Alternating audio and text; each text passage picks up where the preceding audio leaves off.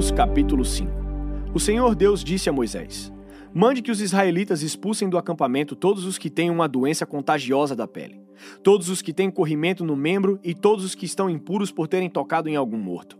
Mande para fora do acampamento os que estão impuros, sejam homens ou mulheres, para que não tornem impuro o lugar onde eu moro. Os israelitas fizeram como o Senhor havia ordenado a Moisés, isto é, expulsaram todas essas pessoas do acampamento. O Senhor Deus disse ainda a Moisés: Diga aos israelitas o seguinte: Se um homem ou uma mulher prejudicar alguém, essa pessoa estará ofendendo ao Senhor e por isso será culpada. Terá de confessar o pecado, devolver tudo e pagar mais um quinto para a pessoa que foi prejudicada. Mas se essa pessoa morreu e não existe parente chegado que receba o pagamento, então o culpado deverá pagar ao Senhor, e o pagamento será do sacerdote. Além desse pagamento, também será entregue o carneiro que o sacerdote oferecerá em sacrifício para conseguir o perdão do pecado dessa pessoa. Todas as ofertas especiais que os israelitas entregam ao Senhor pertencem ao sacerdote a quem elas forem apresentadas. Cada sacerdote ficará com as ofertas sagradas que lhe forem apresentadas. O Senhor Deus disse a Moisés: Fale com os israelitas e diga o seguinte: Pode acontecer que uma mulher se desvie e seja infiel ao marido, e tenha relações sexuais com outro homem, tornando-se assim impura. O marido não sabe disso, pois não houve testemunhas, e ela não foi apanhada no ato. Mesmo assim, ele fica desconfiado. Pode acontecer também que o marido fique desconfiado, embora a mulher não tenha cometido adultério. Em qualquer desses dois casos, o homem levará sua mulher ao sacerdote, e levará também a oferta de um quilo de farinha de cevada. Mas o sacerdote não porá azeite nem incenso em cima dessa farinha, pois é uma oferta de um marido desconfiado, isto é, uma oferta para descobrir a verdade. O sacerdote levará a mulher para a frente e a colocará diante do altar de Deus, o Senhor. Ele derramará água santa num jarro de barro e pegará um pouco da terra do chão da tenda sagrada e porá na água. E com a mulher ainda em frente do altar, o sacerdote soltará os cabelos dela e porá nas suas mãos a oferta de farinha de cevada, que é oferta por causa de ciúme. O sacerdote terá na mão o jarro de água amarga, que traz maldição. Então o sacerdote fará com que a mulher concorde com o seguinte juramento dito por ele: Se você, estando debaixo da autoridade do seu marido, não teve relações com outro homem, nem cometeu com outro homem nenhum ato que a tenha tornado impura, então que nada lhe aconteça quando beber esta água amarga que traz maldição. Mas se você foi infiel e assim se tornou impura, que o Senhor Deus faça do seu nome uma maldição no meio do seu povo, e que os seus órgãos sexuais sequem, e a sua barriga fique inchada que esta água entre no seu estômago e faça com que fique inchado e os seus órgãos sexuais sequem. Então a mulher responderá: Que assim seja. Aí o sacerdote escreverá essas maldições numa tira de couro, e em seguida levará as palavras para dentro da água amarga. Depois fará com que a mulher beba a água amarga que traz maldição, e a mulher sentirá dentro de si fortes dores. Porém, antes o sacerdote pegará da mão da mulher a oferta de cereais feita por causa de ciúmes, ele levantará a oferta na presença de Deus, o Senhor, e o trará ao altar. Então pegará um punhado da oferta de cereais e a queimará em cima do altar, para lembrar que é dada a Deus. Finalmente fará com que a mulher beba água, e se de fato a mulher cometeu adultério e ficou impura, a água entrará nela, e ela sentirá fortes dores. A sua barriga ficará inchada, e os seus órgãos sexuais secarão, e ela será amaldiçoada no meio do seu povo. Porém, se a mulher não cometeu adultério e for inocente, então ficará livre do castigo e poderá ter filhos. Essa é a lei para os casos em que uma mulher casada comete adultério e o marido fica desconfiado, ou em que um homem sem motivo fica desconfiado da mulher. Ele deverá levar a mulher até o altar de Deus, o Senhor, e o sacerdote fará o que essa lei manda. O marido ficará livre da culpa, mas se a mulher for culpada, sofrerá o castigo. Números capítulo 6 o Senhor Deus disse a Moisés: Fale com os israelitas e diga o seguinte: Qualquer homem ou mulher que fizer uma promessa especial de ser nazireu e dedicar-se ao serviço do Senhor Deus, não deverá beber vinho nem cerveja. Não deverá beber nenhum tipo de vinho, nem qualquer outra bebida feita de suco de uvas. Não comerá uvas frescas nem passas. Enquanto for nazireu, não comerá nada que venha da parreira, nem mesmo as sementes ou as cascas das uvas durante todo o tempo do seu voto de Nazireu. Não deverá cortar o cabelo nem fazer a barba. Até acabar o tempo que ele separou para se dedicar ao serviço de Deus, ele se dedicará somente ao Senhor e deixará crescer completamente o cabelo. O seu cabelo é um sinal da sua dedicação ao serviço de Deus. Por isso, ele não deve se tornar impuro, chegando perto de algum morto, mesmo que seja o corpo do seu pai, ou da sua mãe, ou do seu irmão, ou da sua irmã.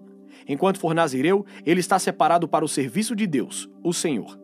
Se alguém morrer de repente perto dele e fizer com que o seu cabelo de nazireu fique impuro, então sete dias depois ele deverá rapar a cabeça e fazer a barba e assim ficar puro. No oitavo dia deverá trazer duas rolas ou dois pombinhos para o sacerdote na entrada da tenda sagrada.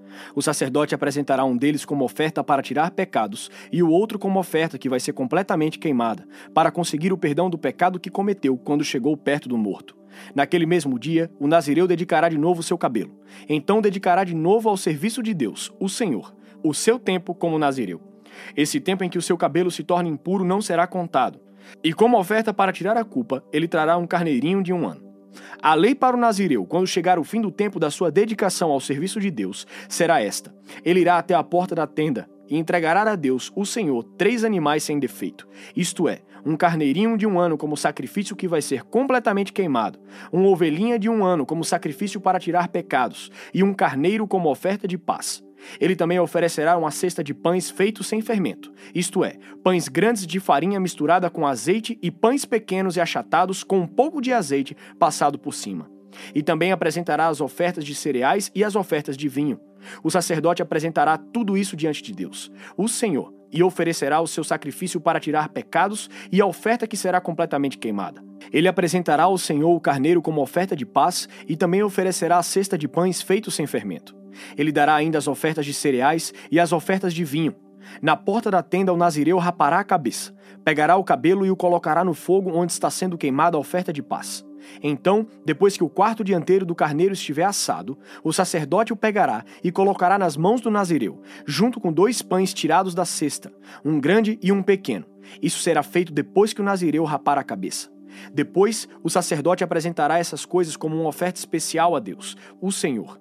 São uma oferta sagrada para o sacerdote junto com o peito e a coxa do carneiro, que pela lei pertencem ao sacerdote. Depois disso, Nazireu poderá beber o vinho. Essa é a lei para quem faz o voto de dedicar-se como nazireu ao serviço de Deus, o Senhor. Porém, se um nazireu prometer uma oferta, além do que o seu voto de nazireu exige, então deverá cumprir o que prometeu.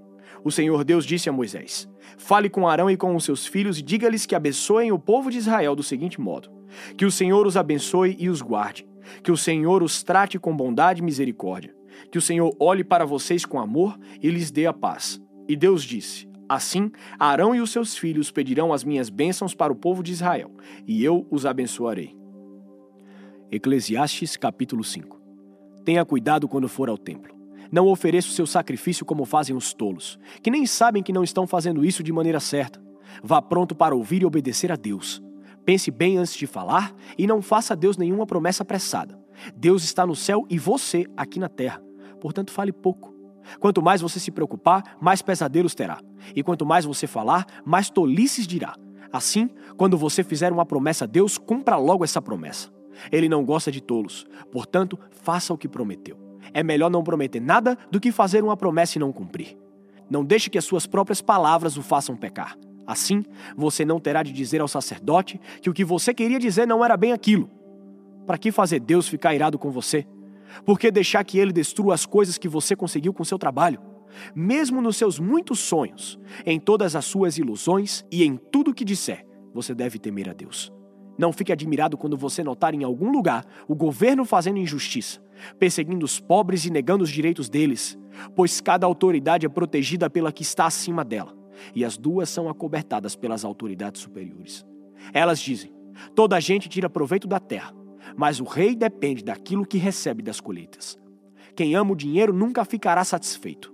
Quem tem a ambição de ficar rico nunca terá tudo o que quer. Isso também é ilusão. Quanto mais rica é a pessoa, mais bocas tem para alimentar. E o que ela ganha com isso é apenas saber que é rica. O trabalhador pode ter pouco ou muito para comer, mas pelo menos dorme bem à noite. Porém, o rico se preocupa tanto com as coisas que possui que nem consegue dormir. Eu tenho visto neste mundo esta coisa triste. Algumas pessoas economizam dinheiro e sofrem com isso. Perdem tudo no mau negócio e assim não deixam nada para os filhos. Como entramos neste mundo, assim também saímos, isto é, sem nada. Apesar de todo o nosso trabalho, não podemos levar nada desta vida. Isso também é muito triste. Nós vamos embora deste mundo do mesmo jeito que viemos. Trabalhamos tanto, tentando pegar o vento, e o que é que ganhamos com isso? O que ganhamos é passar a vida na escuridão e na tristeza, preocupados, doentes e amargurados. Então cheguei a esta conclusão. A melhor coisa que uma pessoa pode fazer durante a curta vida que Deus lhe deu é comer e beber e aproveitar bem o que ganhou com seu trabalho. Essa é a parte que cabe a cada um. Se Deus der a você riquezas e prosperidades e deixar que as aproveite, fique contente com o que recebeu e com seu trabalho. Isso é um presente de Deus e você não sentirá o tempo passar, pois Deus encherá o seu coração de alegria. Mateus capítulo 18 Naquele momento, os discípulos chegaram perto de Jesus e perguntaram: Quem é o mais importante no reino do céu? Jesus chamou uma criança, colocou-a na frente deles e disse: Eu afirmo a vocês que isto é verdade. Se vocês não mudarem de vida e não ficarem iguais às crianças, nunca entrarão no reino do céu. A pessoa mais importante no reino do céu é aquela que se humilha e fica igual a essa criança. E aquele que, por ser meu seguidor, receber uma criança como esta, estará recebendo a mim. Quanto a estes pequeninos que creem em mim, se alguém for culpado de um deles me abandonar, seria melhor para essa pessoa que ela fosse jogada no lugar mais fundo do mar, com uma pedra grande amarrada no pescoço. Ai do mundo por causa das coisas que fazem com as pessoas que me abandonem. Essas coisas têm de acontecer, mas ai do culpado. Se uma de suas mãos ou um de seus pés faz com que você peque, corte-o e jogue fora, pois é melhor você entrar na vida eterna sem uma das mãos ou sem um dos pés, do que ter as duas mãos e os dois pés e ser jogado no fogo eterno. Se um dos seus olhos faz com que você peque, arranque-o e jogue fora pois é melhor você entrar na vida eterna com um olho só do que ter os dois e ser jogado no fogo do inferno. Cuidado, não despreze nenhum destes pequeninos. Eu afirmo a vocês que os anjos deles estão sempre na presença do meu Pai que está no céu, porque o Filho do Homem veio para salvar quem está perdido. O que é que vocês acham que faz um homem que tem cem ovelhas e uma delas se perde? Será que não deixa as noventa e nove pastando no monte e vai procurar a ovelha perdida? Eu afirmo a vocês que isso é verdade. Quando ele a encontrar, ficará muito mais contente por causa dessa ovelha do que pelas 99 que não se perderam. Assim também o Pai de vocês que está no céu não quer que nenhum destes pequeninos se perca.